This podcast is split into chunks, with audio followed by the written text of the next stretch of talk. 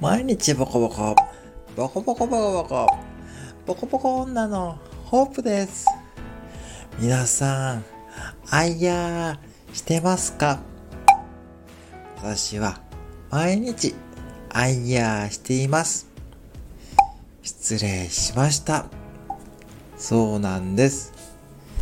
新年の抱負、皆さん進んでますか？私はなんとか進んでるんですが、さすがに焼酎3本担いで持って帰るなんてことをセブンイレブンで繰り返していたら店員さんに変な目で見られるんですが、それがとってもいいメンタルトレーニングになっています。